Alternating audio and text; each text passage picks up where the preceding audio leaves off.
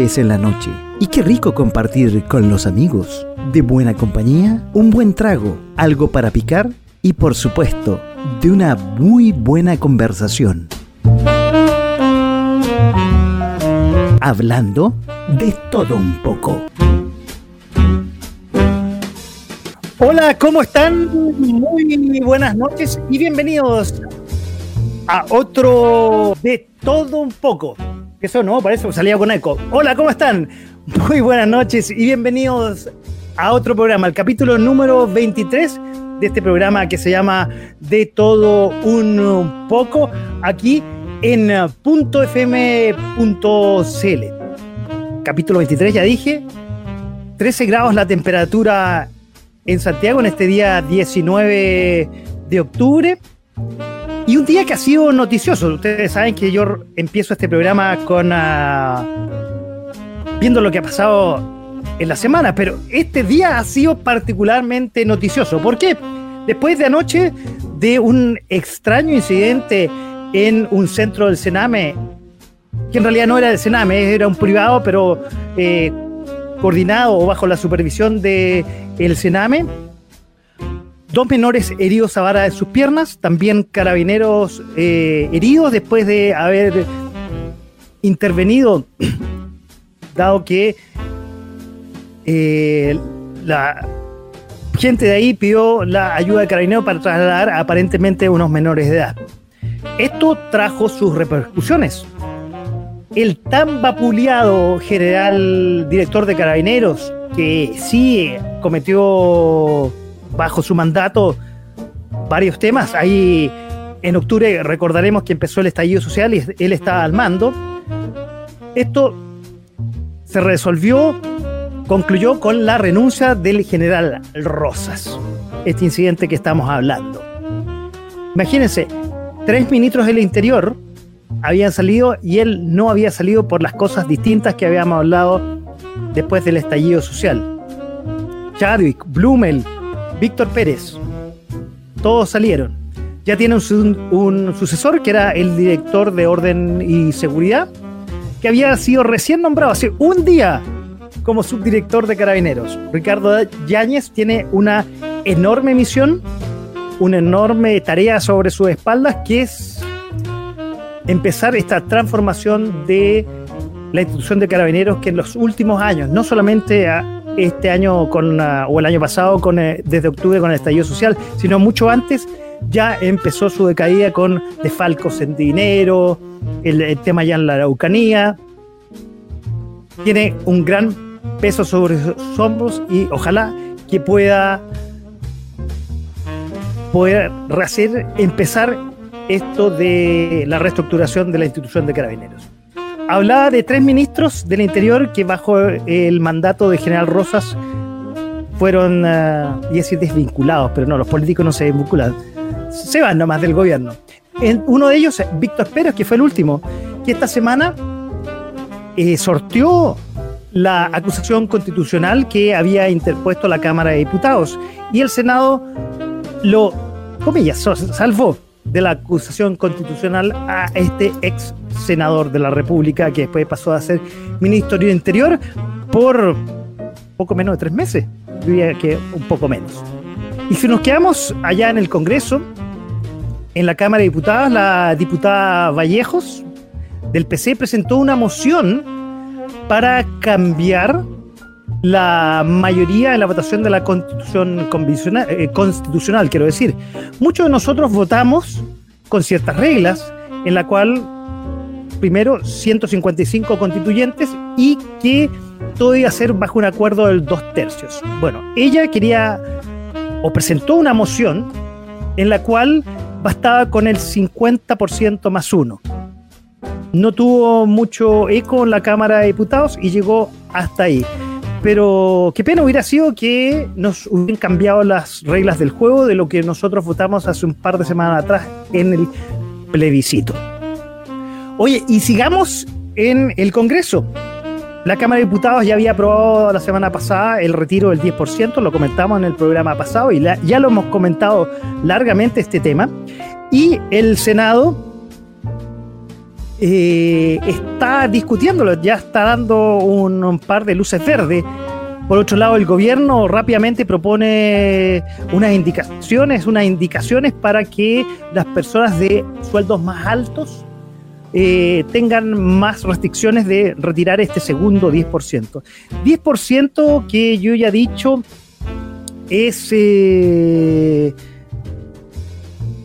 preocupante en el sentido que 4,5 millones de personas quedarán sin fondos de pensión. Eso quiere decir, cuando hablo de 4,5, es uno de cada cuatro chilenos va a quedar sin fondos de pensiones. Es una cosa preocupante para el futuro. Pero bueno, dadas las contingencias y gente sin trabajo y no mucha ayuda monetaria del gobierno que ha dado, pero parece no ha sido suficiente, parece que es la única alternativa y esto estaría listo para fines de año, por ahí por ah, Navidad, un poquito antes, o Navidad y Año Nuevo. Oye, y seguimos con estas noticias medias raras. El martes, no muy feliz, eh, fue la actuación de nuestra selección chilena de fútbol, que perdió ante la Vino Tinto, el onceano, ¿así se dice? La oncena, perdón, de Venezuela en Caracas por 2-1. La Roja, que tenía esto casi seguro, era todo el mundo de gana al equipo Vino Tinto, al venezolano, perdió por dos tantos a uno. Eh, el mago que venezolano a los primeros minutos eh, anotó el primer gol. Gracias a Dios, Vidal eh, empató. Y en los últimos minutos, Soteldo, que está o estuvo jugando en el fútbol chileno, me dio el segundo tanto para el equipo Vinotinto.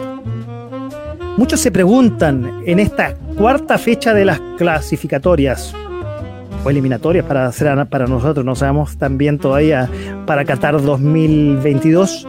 ¿Será el momento de cambiar al director técnico chileno que es eh, colombiano, Rueda? Es el momento, dicen algunos, porque más adelante ya la cosa se pone más complicada el próximo año. Ya nos estaríamos acercando y estaríamos jugando demasiados y arriesgando demasiados puntos para las clasificatorias de este Mundial del 2022. Otro que no lo ve muy bien es Perú. Y no hablo de la selección de fútbol, que también no le ha ido muy bien.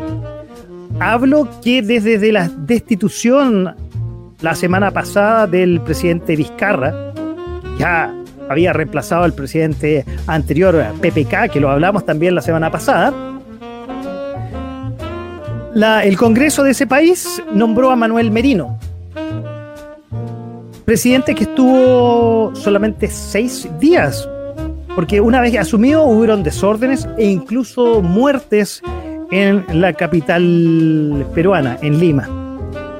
Y así la capital limeña, pero eso es como el suspiro limeño, no tiene nada que ver.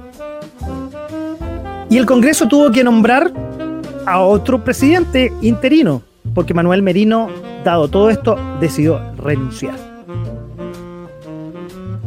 Entonces nombró al ingeniero Francisco Sagasti, que nombró y dijo un equipo de unidad para estar hasta que vengan las elecciones por ahí abril del próximo año. Y quiero cerrar mi viaje por las noticias nacionales e internacionales con el lamentable fallecimiento de una gran figura de la televisión chilena y de la radio sobre todo. Julio Videla, que murió a los 75 años, a la edad de mi viejo estaba muy bien de salud, había estado toda esta pandemia encerrado en su departamento de Viña del Mar. Fue visitado el fin de semana por sus nietos y quiso darse como buen dueño de departamento que tiene sauna en su edificio, un saunita. Y un paro cardíaco le quitó la vida. Lamentable por este gran eh, valor de la radio y de la televisión chilena. Pasamos al último tema antes de empezar el programa de hoy, que es el COVID-19, el que nos tiene a todos, o nos ha tenido encerrados durante todo este tiempo. Bueno, de hecho este programa, gracias a Dios, gracias a, este, a esta enfermedad, al COVID-19, nació en pandemia. Pero ya tenemos buenas noticias. La vacuna de la Universidad de Oxford y el laboratorio AstraZeneca dice que es efectivo en un 99% para los adultos mayores. Hablábamos la semana pasada que la vacuna de Pfizer es efectiva en tercera etapa en un 95%. Y la Sputnik 5, la rusa, es efectiva en un 92%. También está en la carrera por la vacuna una china, pero todavía parece que todavía no, fase, no, pase, no pasa, quiero decir, las etapas o las fases de prueba para decir cuánta efectividad tiene. Oye, y si nos vamos eh, a Europa, siguen estando las altas cifras de contagio. Y Estados Unidos no queda atrás. 500 mil fallecidos y 11 millones de contagiados. De hecho, esta semana en, en Nueva York, ciudad que la pasó muy mal al principio de la pandemia, que en el verano tuvo un pequeño recreo, hoy está en alerta y decidió cerrar los colegios y disminuir el transporte público para la gente no se mueva y tenga restricciones de movilidad en un 50%. En cambio, si llegamos a nuestro país, el Ministerio de Educación relacionado con el COVID-19 y tan insistente el ministro de Educación, define el inicio del año escolar 2021 ah, para el primero de marzo. Pero también hay buenas noticias en nuestro país. Hay varias comunas que yo ya señalé la semana pasada que van a fase 4. Eso significa apertura de patios, eh, de comida, quiero decir, en los malls, gimnasios, teatros, conciertos, en un 50% de aforo. Y hablando de música, de conciertos, vamos a los que nos convoca el programa de hoy día. Tenemos una gran invitada guitarrista y compositora chilena de rock y pop. Licenciada en música con mención, con mención, quiero decir, en guitarra eléctrica. Durante su carrera ha desarrollado un estilo muy versátil en la ejecución de este instrumento y se nota en sus canciones con esa guitarra afilada que es su tónica. Activa sesionista en la industria musical, cuya cara visible estuvo en sus años como integrante de la agrupación de Miriam Hernández, donde tuvo su, su primer trabajo profesional como guitarrista. Además, ha cumplido tareas en diversas grabaciones, en discos como, o pertenecientes, quiero decir, a Daniel Lizana, Felo Fonsea, Hidalgo y Murciélago, que integró desde el año 2000. El año 2014 plasmó por primera vez sus primeras canciones en el EP Posavasos. Al año siguiente eh, sacó su primer LP, que lanzó varios singles proporcionales que conocemos aquí en .fm.cl, por ejemplo, el destacado West Point o Escorpiones. Y ahora, hace muy poquito sacó su último álbum a Génesis, donde también nosotros destacamos los singles Sol de Invierno y Nunca Más. Quiero invitar aquí a .fm.cl y me faltó una parte que lo digo después que la traigamos aquí a nuestro programa, a Claire Canefru. Claire, muy bienvenida aquí a punto FM, yo me paso incluso de, cámara por aquí, me, me voy. Ahí sí. ¿Cómo estás? Bien, ¿y tú? Bienvenida a .fm.cl y me faltó decir algo que siempre lo digo, de un poco pasar el, el programa.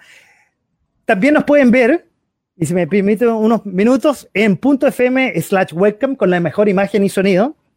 Si quieren interactuar con nosotros, estamos en Facebook, en punto raya abajo punto fm slash live, donde además pueden interactuar con nosotros, hacernos preguntas, hacerle preguntas a Claire. No a mí, yo, ¿qué? Yo soy simplemente el hombre que está detrás del micrófono, nada más. Ella es la invitada de honor hoy día. Estamos en Twitch como punto FM. Estamos en Periscope, la plataforma multimedia de Twitter, como punto FM radio. El programa lo van a poder eh, escuchar grabado en Spotify el fin de semana, también en Instagram o Instagram TV, como esa dirección, arroba punto raya abajo radio, y también en YouTube como punto FM radio, este programa que se llama De todo un poco, que tiene todas esas direcciones de sociales, de redes sociales, y donde hoy día tenemos de invitada a esta gran cantante chilena. Claire, bienvenida, buenas noches, aquí a De todo un poco. Hola, oye, muchas gracias por la invitación también.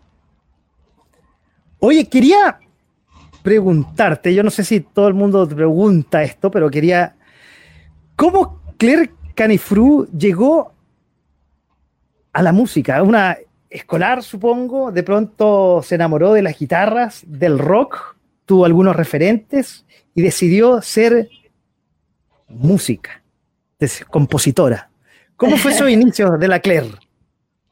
Eh, lo que pasa es que en mi casa mis papás siempre fueron músicos en su juventud. Después crecieron y se dedicaron a otras cosas, pero ellos siempre fueron... Mi papá tenía una banda de rock, eh, mi mamá también cantaba en un programa para niños, entonces por ahí siempre tuve la afinidad con, la música. Pues. Y, mi papá eh, siempre fue súper rockero, pues mi papá escuchaba todos los Rolling Stones, los Beatles, entonces, eh, las primeras canciones que yo aprendí a tocar en guitarra fueron un poco en esa línea, que eran también canciones fáciles, canciones súper orejas para que un niño también tuviera ese primer approach. Oye, y, basado en eso, ¿cuáles fueron tu, cuáles son tus referentes? ¿Cuáles fueron tus primeros referentes? Te invento Joan Jett, no sé, eh, un Jimi Hendrix. ¿Qué, ¿Cuáles fueron esos referentes? Lo, primero que me gustó guitarrísticamente eh, era en los Rolling Stones, me gustaba mucho cómo tocaba Keith Richards. Eh, me gustaba como esa guitarra como relajada, pero que tampoco es fácil hacer. Eh, por ahí empecé a enganchar y bueno, después siempre me gustó la guitarra también, por lo mismo que te decía mi papá y también siempre enganché con el rock, entonces eh, la primera vez que vi Slash, yo me acuerdo que eh, aluciné, me lo encontraba, pero sí, a un superhéroe, solamente le faltaba su capa y me encantó. Eh, fue, bueno, y Hendrix también, Hendrix lo conocí después, pero yo diría que mi primer héroe guitarrístico fue, fue Slash, así fue como mi primer superhéroe. Y después, bueno, después caché también a la Joan Jett, después caché a otra, una blusera que se llama Rosetta Tart, que también me, me, gustó harto, una blusera que no es muy conocida, pero, pero eh, es como un poquito después de lo que fue Robert Johnson. Y, y por ahí, Anache, por ahí, por ahí. Ah, esos fueron tus referentes. Mira, aquí ya nos llegan Juan Pablo Larraín, dice Claire, Claire, Claire, ahí. Carlos Funk, buena Claire, Canifru. Carlos también nos dice Sor Claire y Juan Pablo nos escribe única. Todavía recuerdo el, el teloneo de Slash, pedazo de concierto. A ver, ¿cómo fue eso? Es que el año, pasado te el año pasado teloneé Slash. Ah, eh, no te puedo creer. No, eso no lo tenía. No estaba en mis libros. No, no estaba en mi investigación. Sí, no, el año pasado me tuve la fortuna de telonear a Slash, que era mi superhéroe de chica, entonces eh, yo me acuerdo cuando caché que venía Slash a Chile, yo dije, oh, qué bacán sería telonearlo porque, porque es mi superhéroe de infancia, pero esas cosas no le pasan nunca a uno, así que obviamente que no lo voy a telonear yo. ni, siquiera hice ningún intento porque yo dije, ya sí, no, no me no lo decretaste diciendo, viene, yo a tocar con él. ¿Y cómo fue? Entonces, ¿cómo, cómo, cómo llegó al, no sé si negacionismo es la palabra, pero no, no, no quisiste, o sea, dijiste no voy a tocar con él, a llegar a tocar con él. ¿Cómo fue todo ese proceso? Ese proceso? Porque me llamaron de la, me llamaron de la productora que traía Slash y me dijeron que a Slash le habían mostrado algunos artistas chilenos al booking de Slash para que escogieran el que más le gustara, pues, y el que más le gustara al booking de Slash lo iban a escoger como tenorero. Y yo fui una de las alternativas que la productora mostró y ahí ellos dijeron como con ella, ¿cachai? Y ahí me contactó la productora y ahí me dijo, oye, Claire, ¿te gustaría tener Slash? Y yo, ¿qué?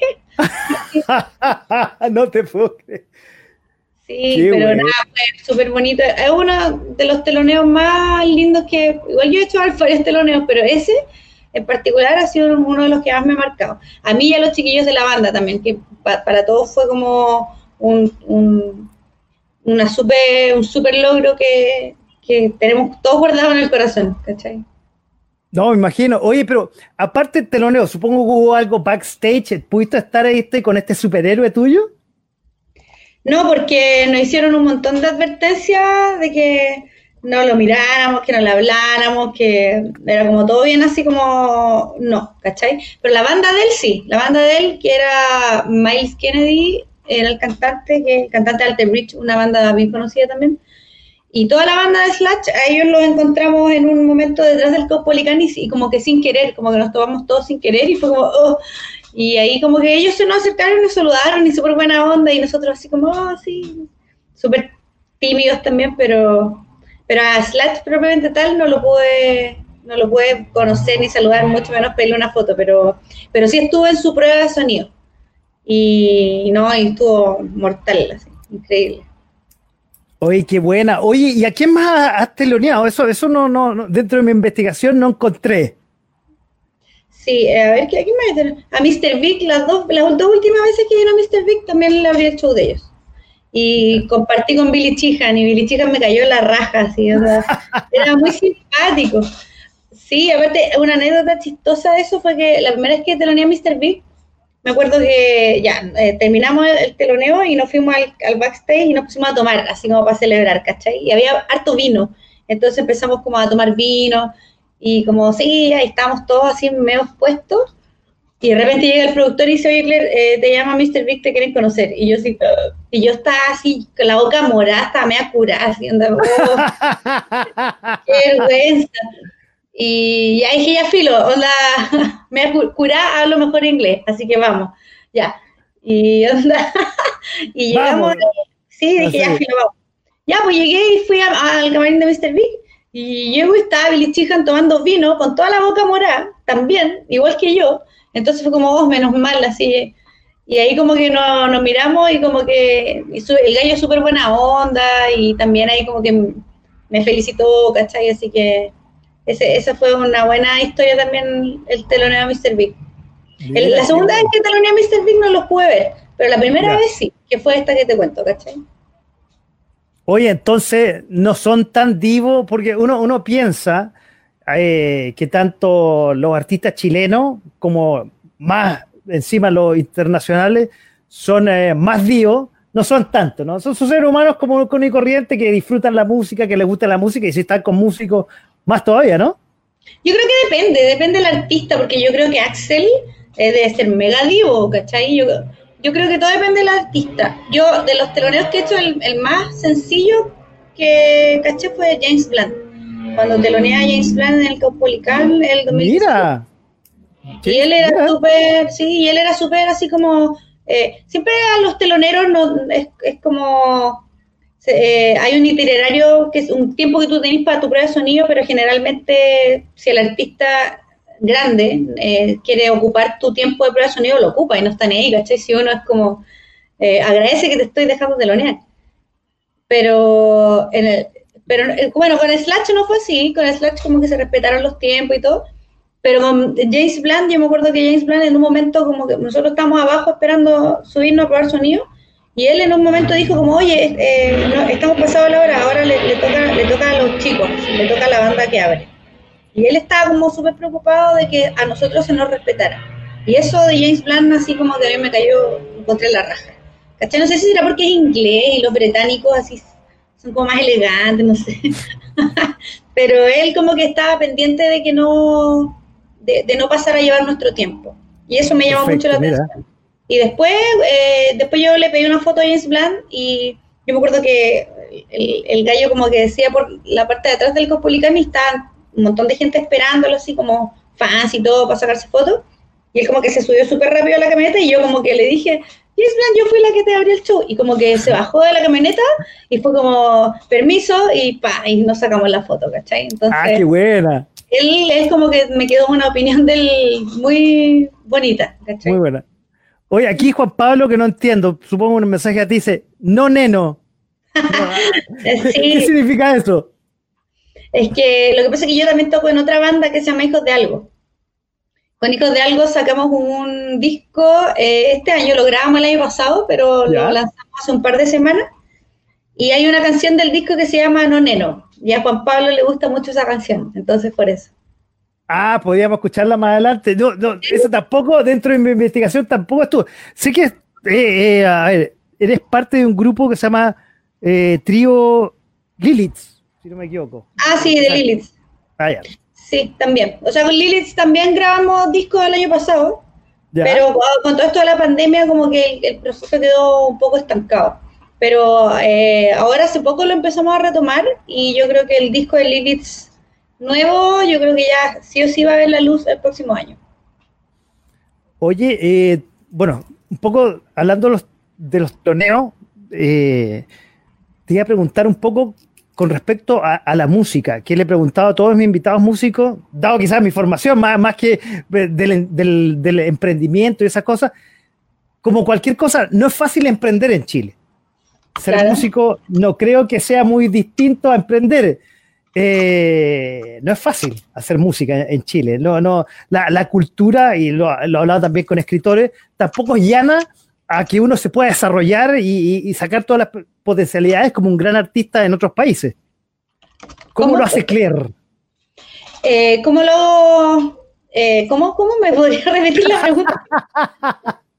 no, a ver, eh, como eh, aquí en, este programa nosotros también apoyamos a los emprendedores y un poco sé lo que cuesta emprender en Chile y la música no escapa a ello, la cultura en general no escapa a ello. ¿Cómo lo hace la Claire para emprender como música, con su música? Eh, chuta, no sé, no sé. Eh, no, yo creo que, pucha, es sacrificado, es harto trabajo, pero finalmente es algo que a uno le gusta hacer, entonces eh, no es como, eh, es como te trae alegría, obviamente también te trae sus penas, sus malos ratos, pero al final eh, en el arte uno se mueve por convicción y se mueve por amor, ¿cachai? Y por más cliché que suene, esas son, las esas son las, las cosas que te hacen moverte cuando tú eres artista, ¿cachai? Entonces, eh, finalmente te aferráis a eso y, te, agarráis de eso y es lo que, por eso uno sí, sí, sí, y cuántas veces uno no ha visto decir a un gallo, ya hasta aquí llego, chiquillo, en realidad, y a la semana de nuevo, ¿cachai? Entonces es como que es una pasión y un amor tan grande que, te hace seguir y, y seguir. Pues ahora lo que sí yo creo que tengo de bueno es que creo que soy ordenada. Entonces eh, sé cómo ordenar un poco el esquema de las cosas que tengo que hacer.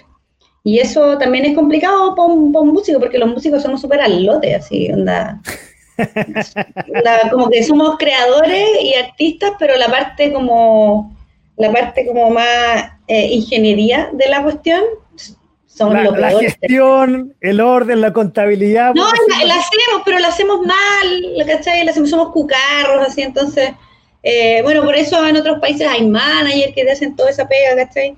Eh, y también hay artistas que pueden hacer las dos cosas al mismo tiempo. Y yo después de mucho ensayo y error, creo que eh, ya aprendí un poco a dividir esas dos cosas, ¿cachai? las dos cosas que se necesitan para poder hacer lo que tú querís, que es, bueno, hacer música y todo eso, pero también ser ordenado en, en los otros aspectos. Y aparte que aquí uno tiene que ser todo, o sea, yo no, yo tengo que ser mi compositora, mi intérprete, mi manager, mi, mi publicista, mi, mi gestora. Eh, uno, aquí tú las tenés que hacer todas, pues, ¿cachai? Entonces ahí es cuando eh, a veces algunos artistas empiezan a quedar en el camino porque no da abasto, ¿cachai?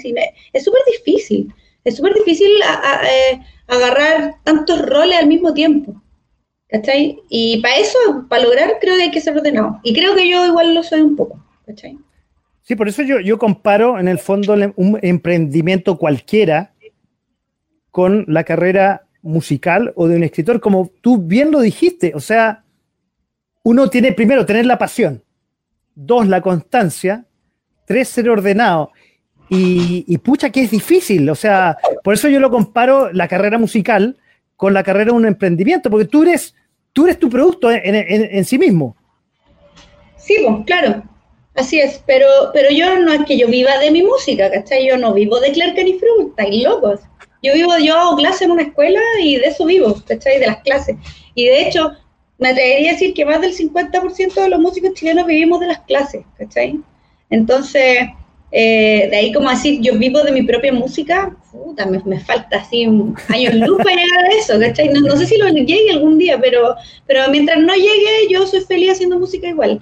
Y en paralelo tengo, hago clases, ¿cachai? Y con eso yo puedo lograr distribuir ahí las lucas e invertirlas en, en lo que es mi proyecto. Bueno, voy a aprovechar de que tocaste que tú eres profesora de música y además, bueno, un referente en el en el rock nacional.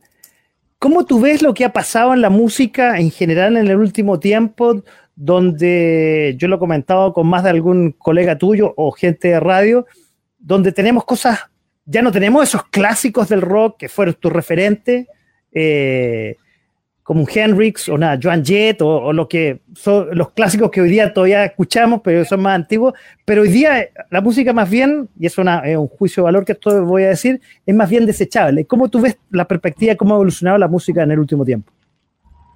Mm, sí, bueno, no sé, eh, puede ser que sea más desechable, es que no sé si es más desechable la palabra, pero sí creo que, y algo que me da un poco de nostalgia también, es que eh, los instrumentos cada vez se reemplazan más por máquinas, ¿cachai? Entonces, no sé, por la, la, como que los guitarristas dicen el, solo, ponte tú el solo, una canción ya como que ya fue, pasó de moda, eh, no sé, todo lo podía hacer con puras máquinas, ¿cachai?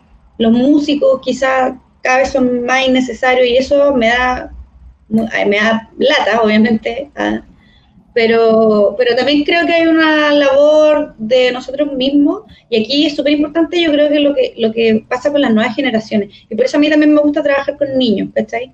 Eh, el hecho de, de, de, que, de, sacarlos un poco de la pantalla, porque las nuevas generaciones tienen todo un clic de distancia, ¿cachai? Todo, o sea, lo que querí, lo encontráis, a un clic, no te cuesta nada. Claro, ¿cachai? En mis tiempos, en mis tiempos era todo súper difícil. O sea, yo me acuerdo, tenía que estar pegada a la radio, todo el día pegada a la radio, así recorriendo todo el dial, por si, por si lograba pillar la canción que quería. Y la pillaba, pa, y ahí la grababa con el cassette, ¿cachai? Entonces, no, tú no te, o sea, eso pasaba en mi época, tú eres de una generación bastante más nueva que la mía, eso me pasaba a mí. Pero también me pasaba a mí, sí, ¿cachai? Sí, eh, eh, no es como, o sea, yo no, yo no nací en el tiempo en que tú descargáis las canciones de Ares. O sea, yo, mi, mi infancia, onda, era, como te digo, yo estaba pegada en la radio esperando que apareciera la canción y me paseaba en todo el día esperando la puta canción y le aparecía la canción y se le agarraba a la mitad, pues yo ya era feliz. ¿Cachai? Y después, onda, bueno, y todo eso después, bueno, después vino la otra cuestión del Soulseek y el Ares y todo eso. Eh, pero, pero ahora no, pues ahora es como que lo que queréis, le decís y lo tenéis todo, todo súper rápido. Y, creo que eso, y eso también va un poco, se liga un poco con la cuestión de las máquinas, con lo que tú decías, ¿cachai? Que es todo mucho más rápido, es todo mucho más fácil. Pero el hecho de, aprender a tocar un instrumento es algo que te obliga a desarrollar tolerancia a la frustración. O sea, desde Robert Johnson hasta el día de hoy y en los próximos 100 años más, la historia no va a cambiar. Si querías aprender a tocar un instrumento, tenéis que esforzarte. Y no tenéis como evadirlo. No, no, hay un clic de distancia que te permita hacer algo al respecto. ¿Cachai? Y eso yo creo que es súper importante eh, transmitirlo a, las nuevas generaciones y enseñarlo un poco por ese mismo camino, ¿cachai? De, la tolerancia a la frustración, de, que si querías algo tenés que esforzarte, ¿cachai? No lo vayas a tener a un clic de distancia. Y no sé, yo creo que va más por una cuestión de un cambio eh, social, por así decirlo, como abrir un poquito más el, eh, el hecho de, que si quería algo, esfuérzate, ¿cachai? Eh, y en ese sentido, yo creo que los instrumentos cumplen un rol súper importante justamente por lo que te estoy diciendo. Porque aprender a tocar un instrumento no lo vaya a hacer de un día para otro. Por más tutoriales que encontré en YouTube, no lo vaya a hacer de un día para otro. ¿Cachai? Entonces, yo creo que inculcar el uso de instrumentos musicales es, el mejor regalo que uno le puede entregar a un niño. Estoy absolutamente de acuerdo contigo. De, hecho, mientras tú estabas hablando, me acordaba un poco cómo creciendo mis hijos, yo ya tengo hijos grandes en la universidad, pero aprendieron, y perdón que sea autorreferente, aprendieron eh, mi hija mayor tocando violín, que violín tú sabes que no se toca de la noche en la mañana, y mi hija menor tocando batería. Entonces, y, y, les abre un poco el aspecto, vieron un mundo distinto porque la música, quizás eso lo sacaron de mí, yo no toco, no toco nada salvo el timbre, pero disfruto de la música, me gusta hace muchos años la música y bueno, y por eso estamos aquí, estás invitado hoy día en la noche en este programa, porque la música es una sensación tan rica, da, abre tantas ventanas que, que en el fondo eso es lo que me duele un poco a mí, eh, las nuevas generaciones la han perdido. Y que tú, con lo que estás diciendo, eh, agradezco, porque abres como una luz de esperanza en las nuevas generaciones con lo que estás transmitiendo. Sí, pero también es responsabilidad de nosotros, ¿cachai? Tampoco soy de la idea de tirarle como caca así como a la música de ahora, ¿cachai? Si yo creo que todo hay una evolución, o sea, yo me imagino que cuando salieron los Beatles, la gente que escuchaba jazz y bebop y Elvis de haber dicho, no sé, pues onda, ¿qué es esta mierda? Si sáquenlo, esto es basura. Entonces al final es como que es de generación en generación Claro, y, cuando está, no sé, pues cuando está en pleno apogeo el glam y salió Nirvana tocando mal, entre comillas, y los gallos también espantados, si este bueno no sabe tocar, ¿cachai? Entonces, finalmente es como un encuentro generacional, pero yo creo que hay que aprender a rescatar lo rescatable, porque tampoco comulgo con la gente que encuentra todo bueno, ¿cachai? Me carga la gente que encuentra todo bueno. Como, como no te, como no hay, o sea, no, hay, por ejemplo, me carga la bachata, me carga, así, nunca me va a gustar la bachata. Eh, independiente de que haya aprendido cosas de la bachata. Porque dentro de, cuando... Ah, no te, puedo creer. Sí, porque cuando tú te dedicas a la música, eh, eh, tenéis que pasar por un montón de estilos, ¿cachai? Yo igual he trabajado un montón de sesionistas tocando un montón de música que no necesariamente me gusta, pero sí he, aprendido harto, ¿cachai? Pues hay como que aprender a filtrar también. O sea, esto no me gusta, pero eso no significa que no pueda rescatar esto de acá, ¿cachai? Y eso yo creo que es un buen ejercicio para hacer con todo tipo de música. Mira, qué, buena, qué buena conclusión has sacado. Oye, yo quería invitarte, no sé si estás preparada a que compartas con nosotros alguna de tus canciones. Oh, no, no estoy preparada, pero me puedo preparar. bueno, hago, hago, el, hago el preámbulo mientras tanto. Eh, les, les, comento a nuestros auditores y a los que nos están viendo a través de, tanto la plataforma de Facebook como a través de .fm slash webcam, que esta noche tenemos a la gran cantante, compositora y guitarrista chilena Claire Canifru, donde hemos estado hablando de sus inicios, de cuáles son, fueron sus referentes en el del rock clásico. Habló de Jimi Hendrix, ah, habló de los Rolling Stones, de Joan Jett. Yo sin querer eh, la comparé y tenía aquí en mis notas como Joan Jett y, ella es uno de sus referentes. Eh, conocimos de ella un poco más, que es profesora de música, eh, que ve su carrera como un emprendimiento, como lo hacen un montón de chilenos que emprenden en nuestro país. Y a ella estoy escuchando algo de guitarra que ya nos puede empezar a compartir probablemente. Ahí ya la vemos con su guitarra, aquí en el programa de todo un poco en .fm.cl. Se pone sus audífonos para que los que nos están viendo, ahí está con su guitarra, con el micrófono, y te dejo entrar a ti. ¿Cómo te presento? ¿Qué, ¿Qué nos va a cantar ahora, Claire? Voy a cantar una canción que se llama Escorpiones. Escorpiones. Aquí con ustedes, Claire Canifru, en de todo un poco de punto fm.cl.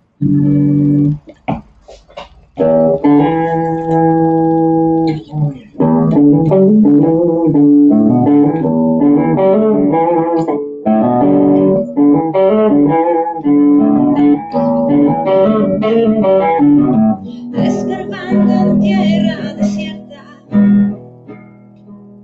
sentí el sabor a miedo la lengua. Cantar olor estaca en mi pierna y nadie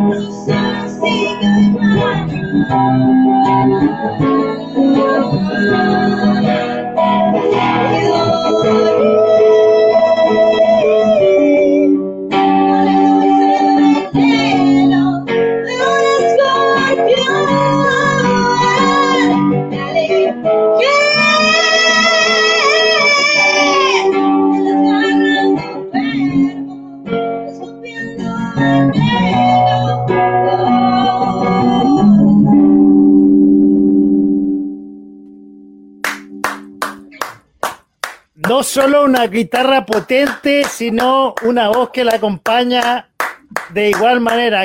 Claire Canifru esta noche en De Todo Un Poco aquí en uh, Punto FM. Del álbum, no sé si era K9 o K9 del K9. 2000, K9, K9 sí. del 2015. Escorpión, escuchábamos en esta versión semi unplugged, una cosa así. Oye, sé que que tienes, eh, pero eso lo voy a dejar para más adelante. eh, el día 28, o sea, en un par de días más, eh, vas a celebrar tus cinco años en la música, como Sí. Claire, como la Claire. Pero no te voy a tocar eso, te lo voy a dejar un poquito más adelante, aprovechando de, de Escorpiones, que eh, voy a compartir ahí mientras conversamos también el video.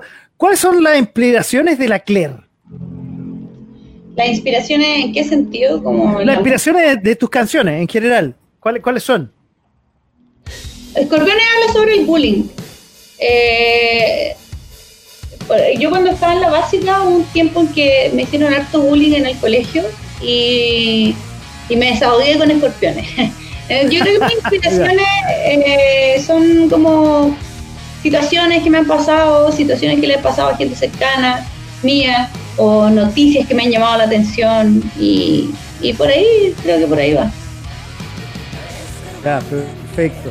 Eh, porque por ahí leí, y, y un poco hablando del álbum nuevo, que eh, hay momentos, y puede ser esto que tú me hablabas del colegio del bullying, que no lo pasaste muy bien, y eso se reflejaba un poco en, en tus interpretaciones. ¿Fue eso el bullying o algo más eh, te ha pasado que, que lleva esa fuerza, esa, esa garra en tus canciones?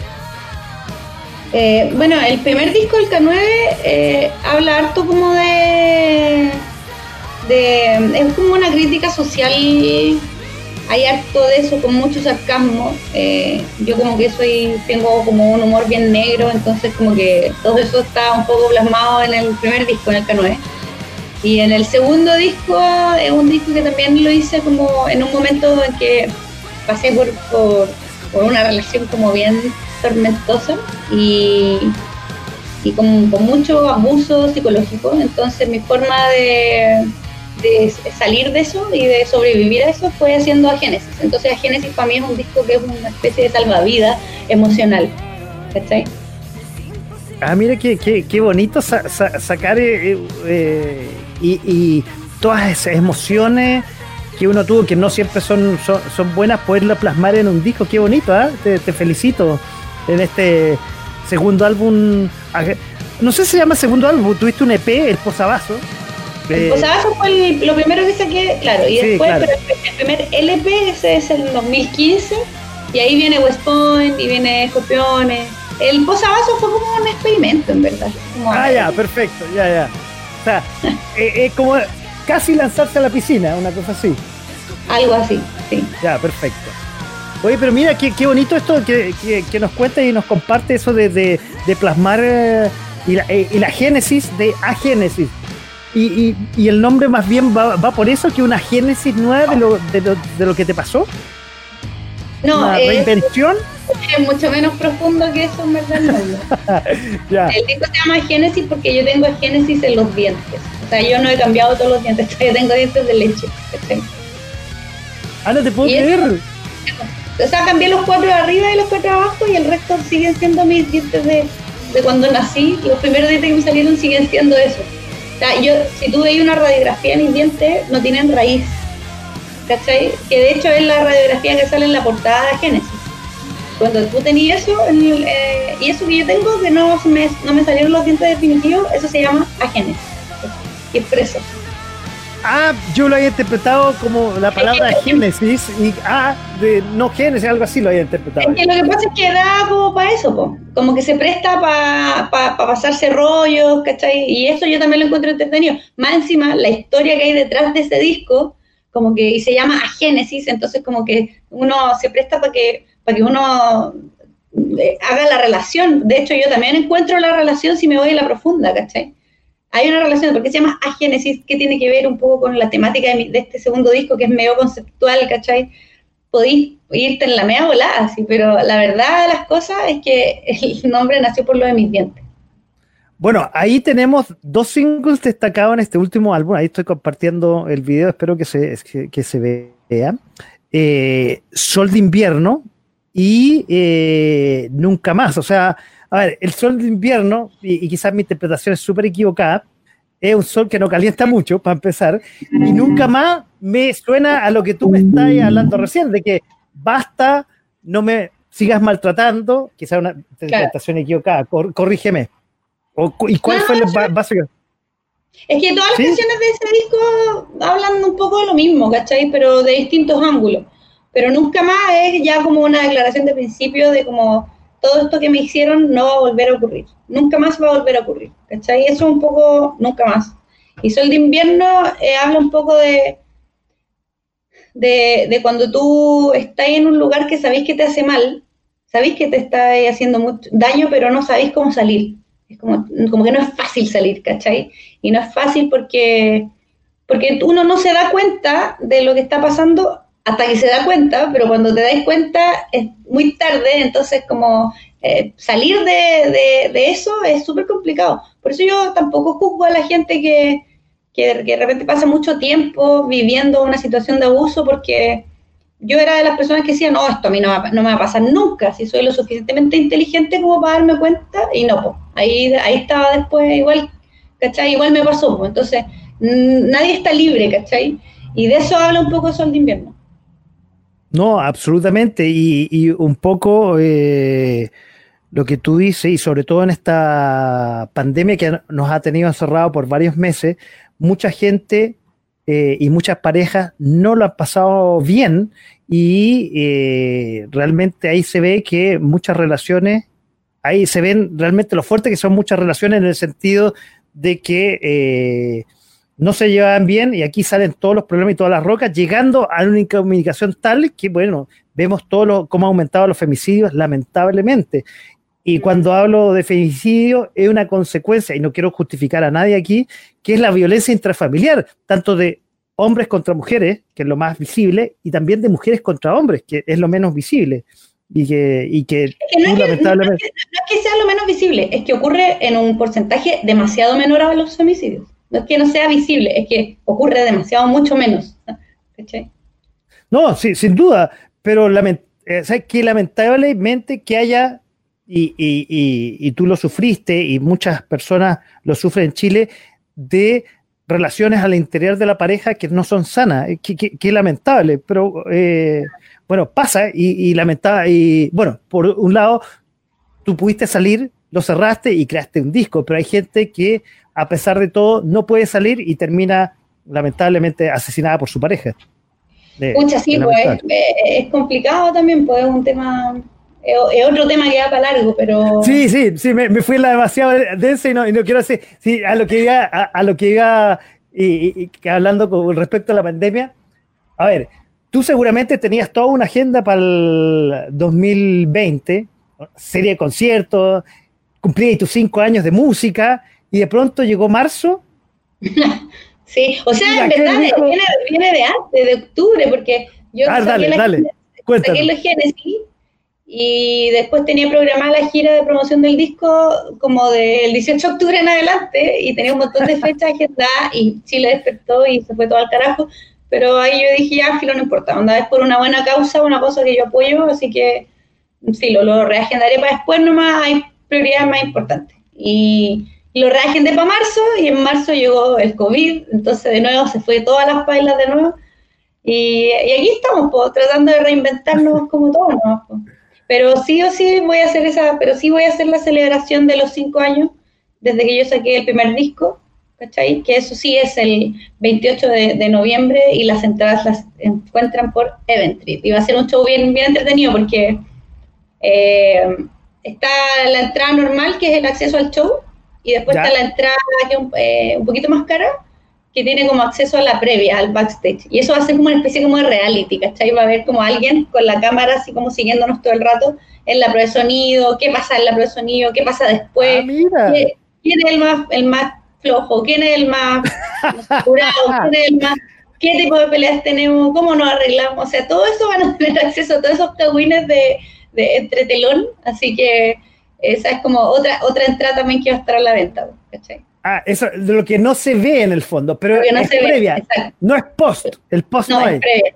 Es previa, es todo, todo es previa y, y, va a ser interactivo. O sea, yo voy a estar hablando con la gente también, la gente va a ir escribiendo en el chat y yo les voy respondiendo, así que va a ser todo ultra interactivo. Mira, qué, qué interesante. No lo había escuchado, eso no lo había escuchado. Es, como un, como, eh, como los conciertos que se llama cuando uno está el meet and greet, pero esto es un, un chat and greet, una cosa así. Algo así, sí, va a ser como algo así. Mira, que, oye, mucha, que interesante, qué buena. Oye, bueno, estábamos hablando del segundo álbum y aprovechando que estamos con uh, tu guitarra ahí. Ah, aquí, espera, antes, de, tenemos a, eh, ah, mira, Juan Pablo Larraín. Primero, ah, compré la entrada. compra la entrada y después dice eh, ídola, única. Ah, sí. Bacán, bacán. Y aquí dice algo que no entiendo, y que no hicieran ruido de fondo. Eso es un mensaje también que no, no, no, no logro entender. yo creo que tiene que haber sido algún mensaje de alguna otra cosa que estaba. Sí, bueno, Juan Pablo, si nos estás escuchando, acláranos ahí qué significa eso y ahí la, la Claire te lo aclarará. Y mientras tanto, bueno, aprovechando que estás con tu guitarra, escuchemos parte de tu segundo álbum. No sé si escuchamos Sol de Invierno o, o nunca más. Te dejo ahí todo el escenario virtual para ti, Claire, esta noche. Eh, vámonos con Sol de Invierno. Bueno, Sol de Invierno sonando aquí en De Todo Un Poco, de Punto FM.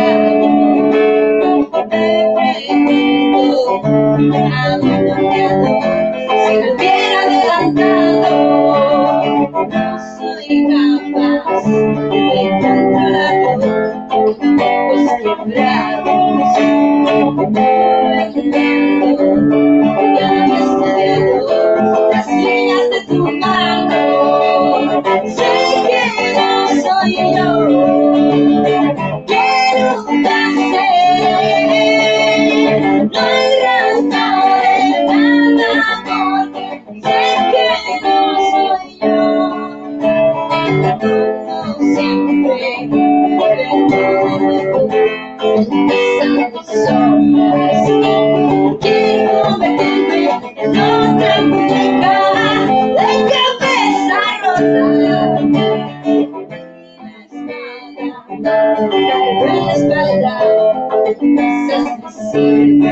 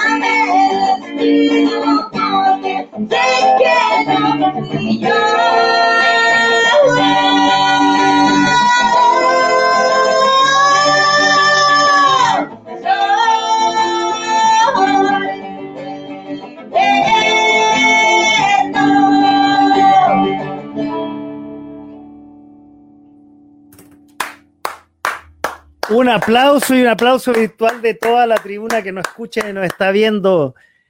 Sol de invierno, Claire Canifruz sonando aquí en Punto FM y en este programa que va todos los jueves en la noche que se llama De todo un poco. Muchas gracias por tu sonido en vivo, Claire.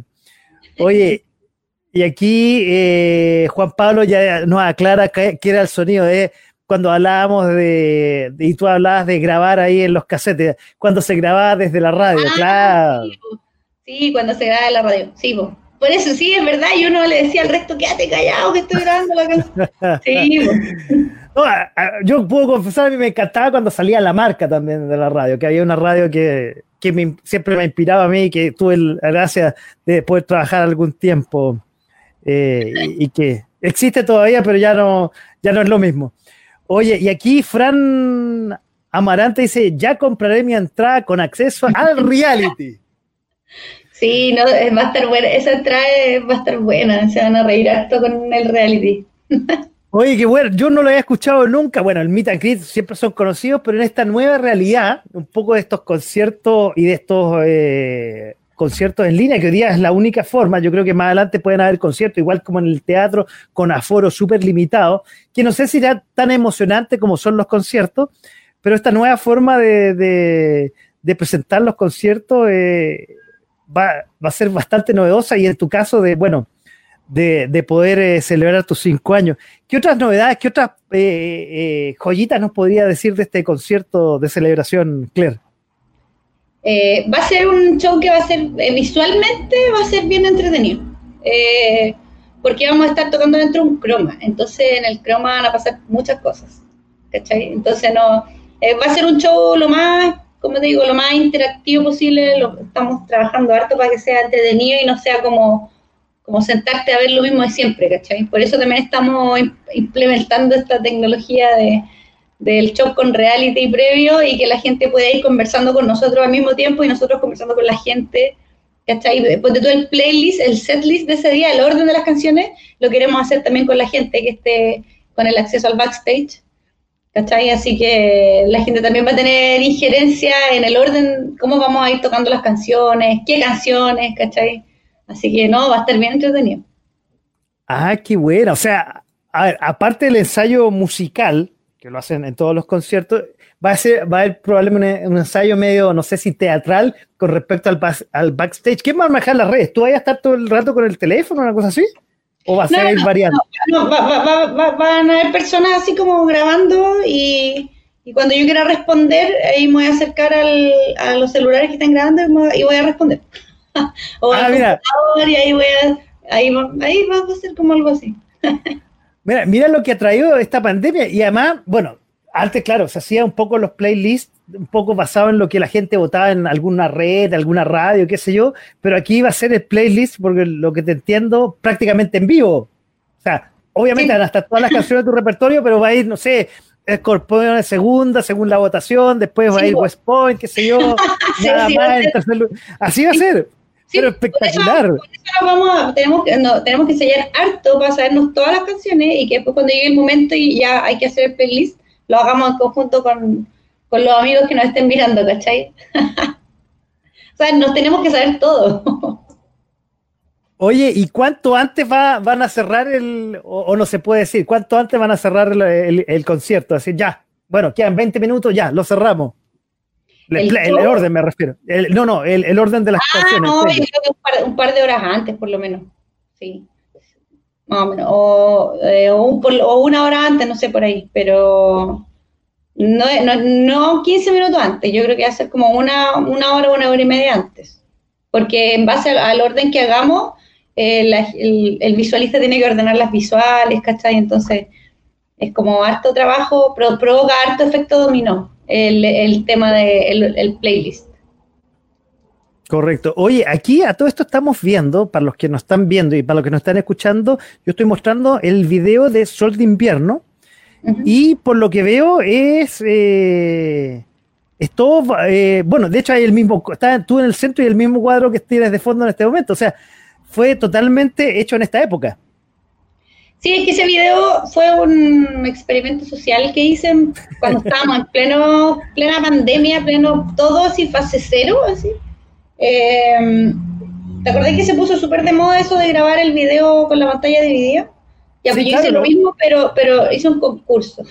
o sea, en vez de salir tocando con mi banda, le, les dije a los chiquillos de mi banda eh, que tenía ganas de hacer como una especie de concurso y que gente que no fueran ellos mandaran tocando Sol de Invierno y Escorpiones. De hecho, como ese video que estamos viendo hay dos, ¿cachai? Eh, y que escogieran entre Sol de Invierno y Escorpiones y el primero que me llegara el video yo iba, a montar esto, ¿cachai? Entonces, entonces eh, todos esos que tuve ahí no son mi banda. Ellos son gente que, que, que se sumó a ese concurso y grabaron las canciones en, en sus casas y me mandaron el video y me mandaron el audio y yo después lo monté, ¿cachai? Ah, mira, tú no. juraba que era tu banda. Ah, mira. No, no, no, no, no, no participé con la banda para este experimento social. Bueno, el, el, que sí tiene un video, y lo, también lo voy a partir, es Nunca Más, que ya, y también una, una cosa media visual, ahí vemos eh, virtual también. También. Sí, porque ese también lo grabamos en pandemia, pues lo grabamos en plena pandemia y lo grabamos en un croma, en una época en que no podía ir salir de las cuatro paredes de tu casa, pues, ¿cachai? Entonces hicimos ese video eh, en realidad virtual. O sea, hay, hay, hay mucha, hay, hay mucho en el último tiempo y esto del, de la interacción con el concierto, hay mucho ingenio. Como tú decías un rato atrás, en el fondo, eh, y como todos los emprendedores, aquí hay que aplicarle un poco ahí de, de ideas para que la cosa sea innovadora. Así es. Absolutamente. Oye, eh, bueno, un poco para ir cerrando, Claire, eh, antes que nada agradecerte un poco por, las canciones que no, uh, ya supongo que a una, yo me quiero dejar una para el final. Eh, ¿cuál es, ¿Cómo se viene?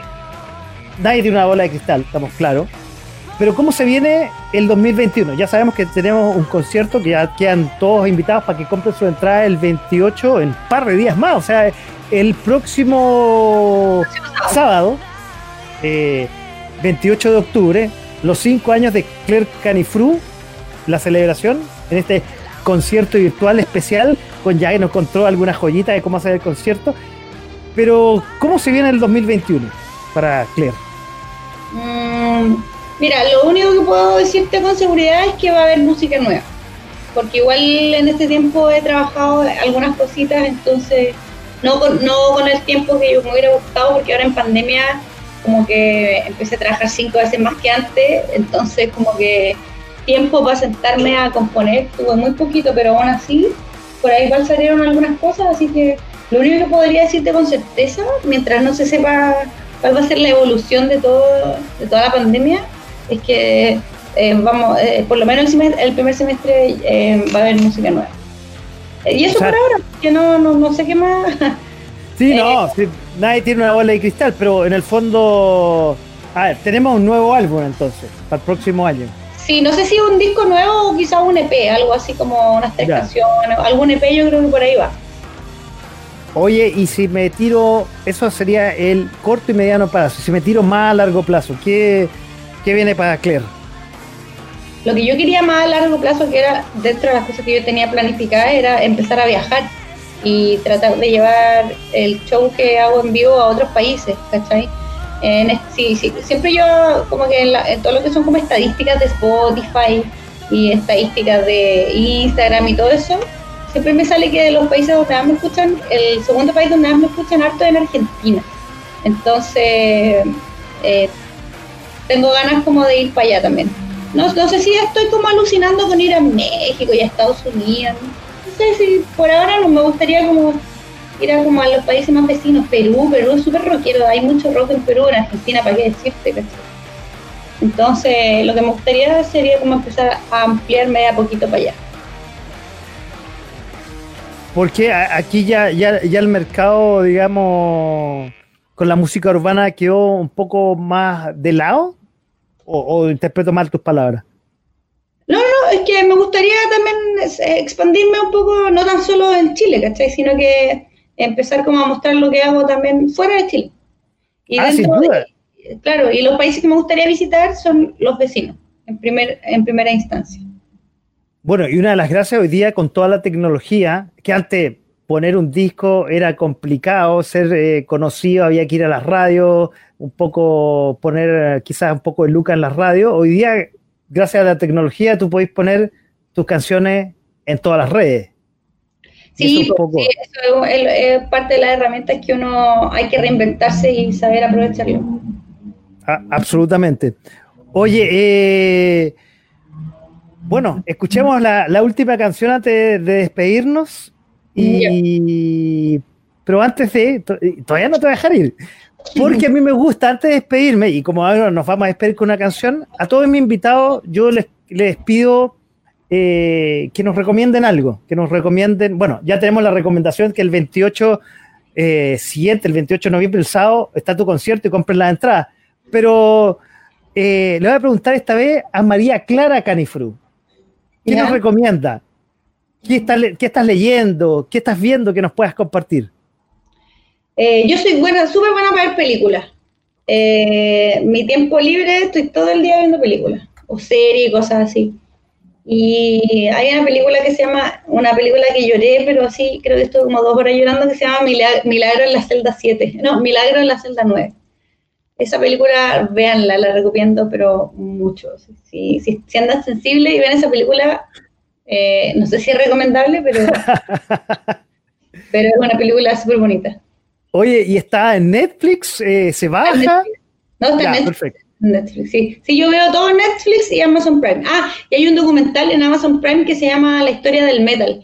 Y, está súper bueno también. No, no, no, lo he terminado todavía, pero no es solamente del metal, no habla solo del metal, sino que abarca todo, ¿cachai? Es como un poco eh, la historia del rock, ¿cachai? Pero enfocado desde, desde una visión de un metalero, que como que recorrió muchos países y varios festivales europeos y, y no, pero ese, ese documental está buenísimo también, hablan de todo, del glam, del grunge, eh, entrevista a, no sé, poniendo Malmsteen, a Slash, así, a, ese, documental está súper entretenido. Así que ese también, si pueden verlo, la historia del metal en Amazon Prime, veanlo también. Ya, voy a seguir, yo voy a seguir esa recomendación tuya. Me, las dos me gustaron, pero hay, veo que, para la primera hay que estar muy de buen ánimo y la segunda es para todo tiempo, está claro. Bueno, eh, nos estamos despidiendo ya, vamos a dejar con la última canción eh, preséntala ah, tú, y, ¿cuál va a y también, y también, también Ah. la, tercera, la tercera temporada de Cobra Kai, se me había olvidado. Eso también, para que estén atentos, eh, sale en enero. Perdón, esa, a ver, Cobra Kai, ¿esa es la de Karate Kid o no? Aquí? Sí, pues, la, la serie de Karate Kid. Eh, No pero la, está a ver, la primera y la segunda temporada en Netflix, y en enero sale la tercera. no la vi- a ver, espera, ahí te voy a tener un poco, ah, te voy a retener unos minutos más, no la he visto. Cuenta, cuéntanos de, de qué, para los que no, no, no la han visto, ya que la recomendaste, cuenta de que están así como la, la, la continuación de Karate Kid o no? Sí, pues es que es la historia del, del, del gallo, del, del rubio, pues, ¿cómo se llama? El Johnny Lawrence. Es como la historia de él, ¿cachai? ¿Qué pasó después de, en el fondo? Claro, ¿qué pasó después? Claro, pues. Y, y nada, pues onda, uno solidariza todo el rato con él, pues, ¿cachai? Onda, de hecho, en un momento uno ya como que le empieza a caer mal Daniel Laruso, así, onda por mamón. y no, pues te ponís del lado del, del, del otro gallo todo el rato, ¿cachai? Ahí, Pero- ahí Juan Pablo, Juan Pablo también la está, Juan Pablo Array también la está recomendando. Ah, sí, pues sí, es que con, con él, con Juan Pablo, veíamos la serie, comentábamos mucho la serie. De hecho, los dos estamos esperando la tercera temporada. Ah, ya, ya, perfecto. Bueno, Claire, oye, eh, te quiero agradecer por haber estado esta noche y haber aceptado la invitación, haberte conocido, bueno, no digo personalmente, pero después de tanto tiempo de estar en contacto, haberte conocido y haberte tenido aquí en la radio, escuchándote y viéndote, y ahora te dejo con la guitarra y voz. Todo tuyo. ¿Qué vamos a escuchar primero? Vamos a escuchar una canción que se llama Viento Sucio, que es del segundo disco también. Perfecto. Viento sucio, entonces.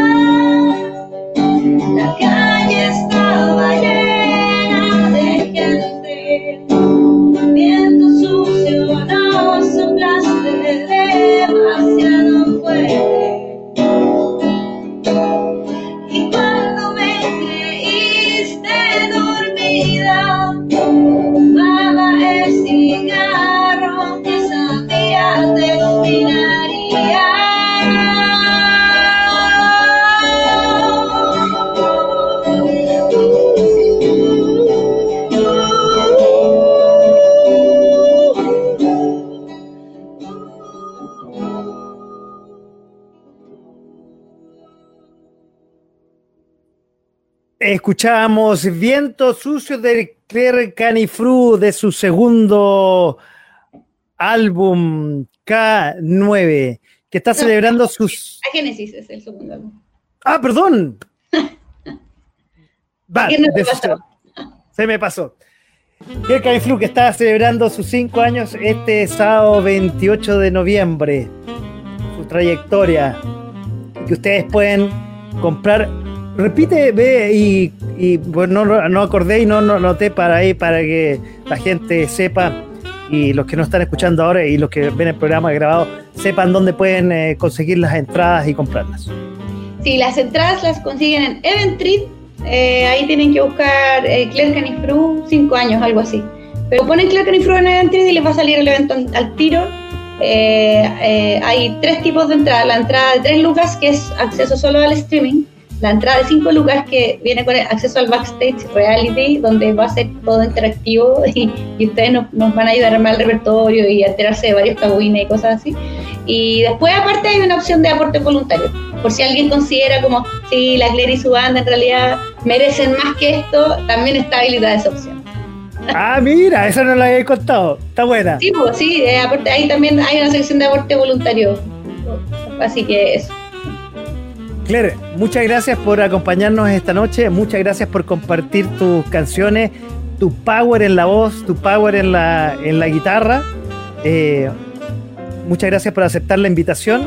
Ya sabes, tu casa aquí en, Punto FM, que ha sido desde hace cinco años eh, las canciones que, que, destacamos y escuchamos y hoy día las del eh, nuevo álbum A Génesis. Nuevamente, muchas gracias por aceptar la invitación Muchas gracias también por la invitación, lo pasé muy bien. Qué bueno. Y como siempre termino, a todos los que estuvieron eh, detrás del micrófono y detrás de las pantallas viéndonos, también quiero agradecerles que nos hayan acompañado este jueves en la noche en otra edición, en este programa número 23 de Todo Un Poco. Chao, buenas noches. Chao, chao. Chao, Claire, que esté bien.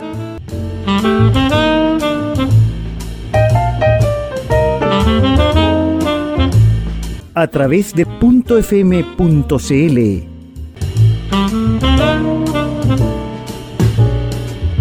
Esto fue de todo un poco.